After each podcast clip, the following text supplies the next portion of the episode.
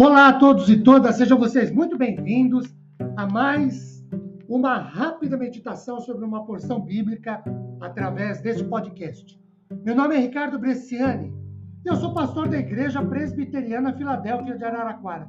Igreja esta, situada na Avenida Doutor Leite de Moraes, 521 na Vila Xavier. É um prazer levar a todos vocês mais uma porção da palavra de Deus. Hoje tendo por base a primeira carta de Paulo aos Tessalonicenses, capítulo 5, verso 17, que diz assim: Orai sem cessar.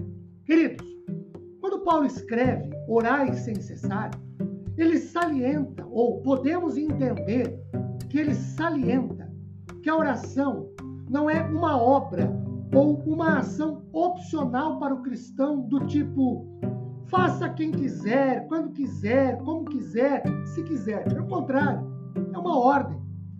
Por exemplo, para o reformador Martinho Lutero, aquele que não faz oração deveria saber que não é cristão e não pertence ao reino de Deus. Ainda, a recomendação de Paulo aos cristãos em Tessalônica vem acompanhada de outros princípios que são muito significativos para a vida cristã. Por isso, Lutero entendia que quem não ora não é crente, ou não é salvo, ou não é de Deus. Quais são então esses outros princípios? Olhando de novo para 1 Tessalonicenses 5, no verso 16, ele diz: Regozijai-vos, alegrai-vos sempre. No 18, em tudo dai graças. No 19, não apagueis o espírito. No 20, não desprezeis as profecias. No 21, julgai todas as coisas, retende o que é bom.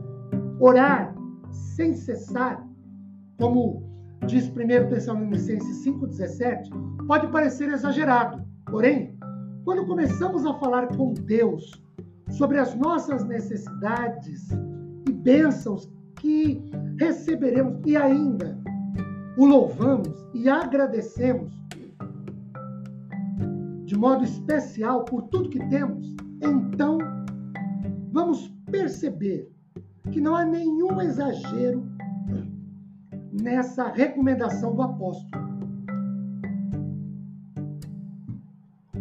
Orar sem cessar é o mesmo que orar sempre ou manter um diálogo com Deus constantemente.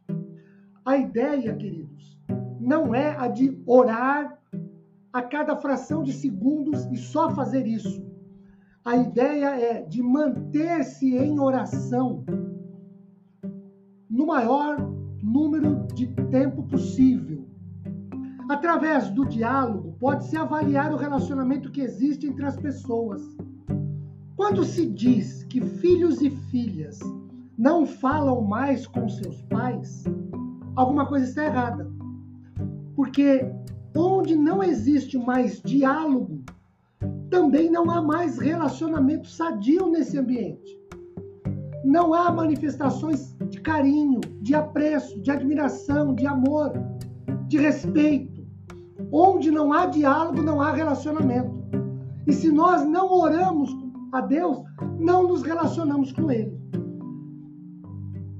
Oração é um diálogo entre Deus, o Pai, e seus filhos, cada um daqueles que aceitaram Jesus Cristo como único e suficiente Salvador. Podemos pensar também que orar sem cessar é o mesmo que não se afastar do, diálogo com o Pai.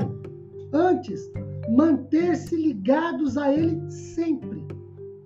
Ainda, fazendo uma referência a Martinho Lutero, ele entendia sobre oração existem quatro aspectos fundamentais falaremos sobre isso no próximo podcast. Que Deus nos abençoe e que nós sempre nos coloquemos à disposição do Senhor para ter diálogo com Ele, para orar, orar sem cessar, orar sempre. Ou seja, mantermos-nos sempre aptos, mantermos-nos sempre dispostos a dialogar com Deus. Que Ele nos abençoe com paz, consolo e conforto. Amém, queridos.